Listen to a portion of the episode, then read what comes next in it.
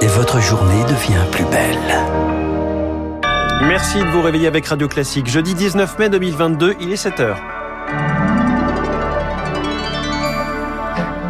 la matinale de Radio Classique avec François Geffrier. Et à la une, la colère des élus de Saint-Saulve dans le Nord après l'annonce de la fermeture de l'usine Valourec. Premier plan social pour le gouvernement d'Elisabeth Borne. Un gouvernement qui se fait toujours attendre. Il faut éplucher le patrimoine et la situation fiscale de chaque postulant et cela prend du temps. Et puis, un nu de Michel-Ange vendu 23 millions d'euros aux enchères à Paris hier. C'est un record pour une œuvre du maître italien. Après ce journal, 7h10, faut-il bloquer la hausse des loyers? Le gouvernement y songe. Ce sera l'édito de François Vidal. 7h15, il faut changer de vision sur l'inflation. Rappelez-vous les 30 glorieuses. Les prix montaient, mais la richesse du pays aussi. Je reçois le stratégiste de Carmignac, Frédéric Leroux. 7h25, Julien Bayou, l'écologiste, colle deux affiches différentes en ce moment pour les législatives, avec ou sans le visage de Jean-Luc Mélenchon, selon les quartiers où il les déploie. Ce sera à l'info politique de David Doucan.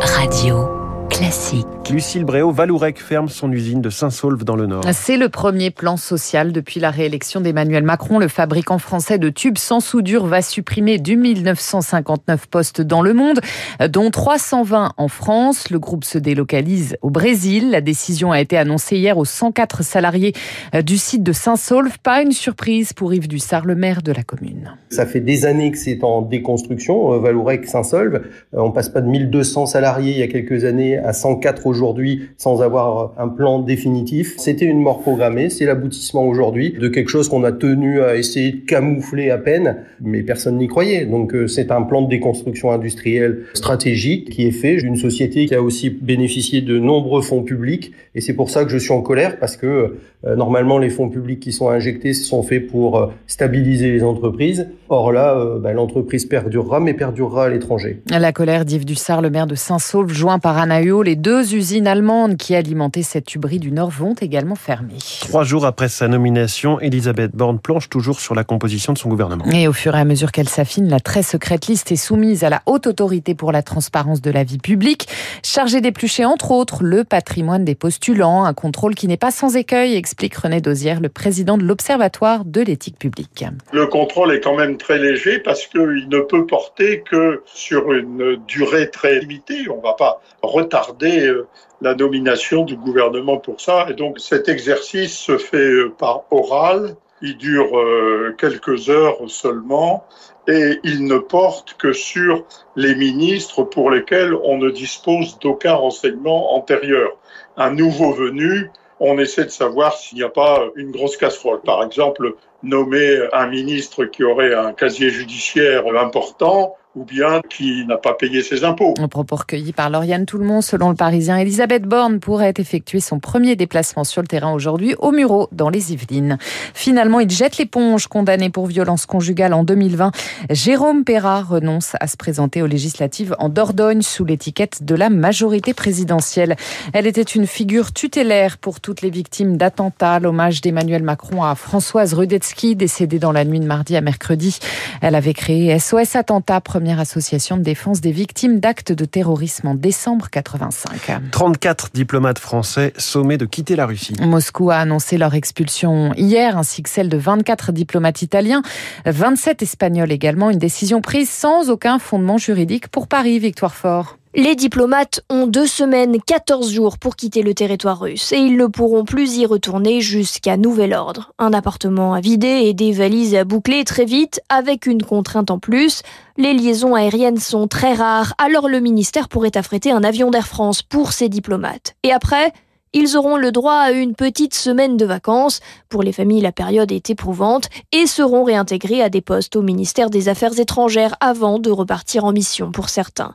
34 Français qui quittent l'ambassade, c'est plutôt peu comparé aux 41 diplomates russes qui ont dû quitter la France. Le canal n'est pas rompu, mais rien n'exclut une seconde vague d'expulsion. En Ukraine, le premier procès d'un soldat russe pour crime de guerre reprend aujourd'hui. Washington a rouvert hier soir son ambassade à Kiev, fermée depuis trois mois. Joe Biden lui reçoit les dirigeants suédois et finlandais, aujourd'hui candidats à l'OTAN. L'ancien roi d'Espagne, Juan Carlos, de retour au pays, une visite privée de quelques jours pour voir famille et amis. Il est en exil depuis deux ans aux Émirats arabes unis sur fond de soupçons de malversation. Cette vente record à Paris Paris pour un dessin de Michel-Ange. Un nu réalisé au début de sa carrière. Il a été adjugé 23 millions d'euros hier chez Christie's, un record pour une œuvre du maître italien Julie Druin. La vente commence avec une mise aux enchères à 15 millions d'euros, mais après quelques minutes seulement, 20 millions d'euros, à 20 millions d'euros, 20 millions d'euros, un record mondial pour un Michel-Ange. Trois figures sont représentées sur ce dessin à l'encre brune. Celle du milieu est plus travaillée, le trait plus appuyé. Elle est inspirée d'un prédécesseur et modèle de Michel-Ange, le peintre Masaccio. Le maître italien se l'est approprié dans ce dessin en rendant le personnage plus musclé, plus robuste, à l'image de ses futures représentations du corps humain.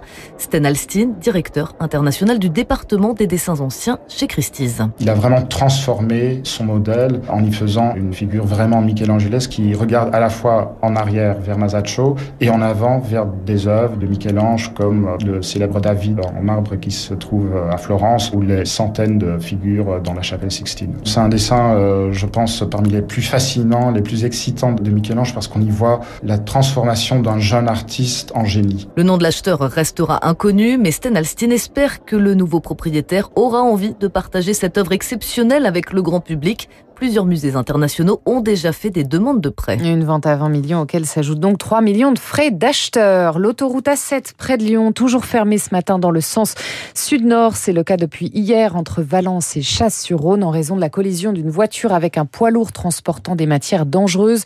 Les opérations de nettoyage se poursuivent ce matin. Et puis des records de température largement battus hier pour un mois de mai dans le sud de la France. 33,7 degrés à Albi, 33,4 à Toulouse Cap Ferré, on est monté jusqu'à 35 degrés. Merci, c'était le journal de 7 heures signé Lucille Bréau. Vous revenez tout à l'heure à 8 heures. Dans un instant, l'édito économique, un blocage des loyers est sur la table à Bercy, un geste qui est très risqué, nous rappellera François Vidal. Puis cette question, comment utiliser l'inflation comme une force plutôt que la subir? Frédéric Leroux, gérant global chez Carmignac, a sa petite idée. Ça tombe bien, il est mon invité.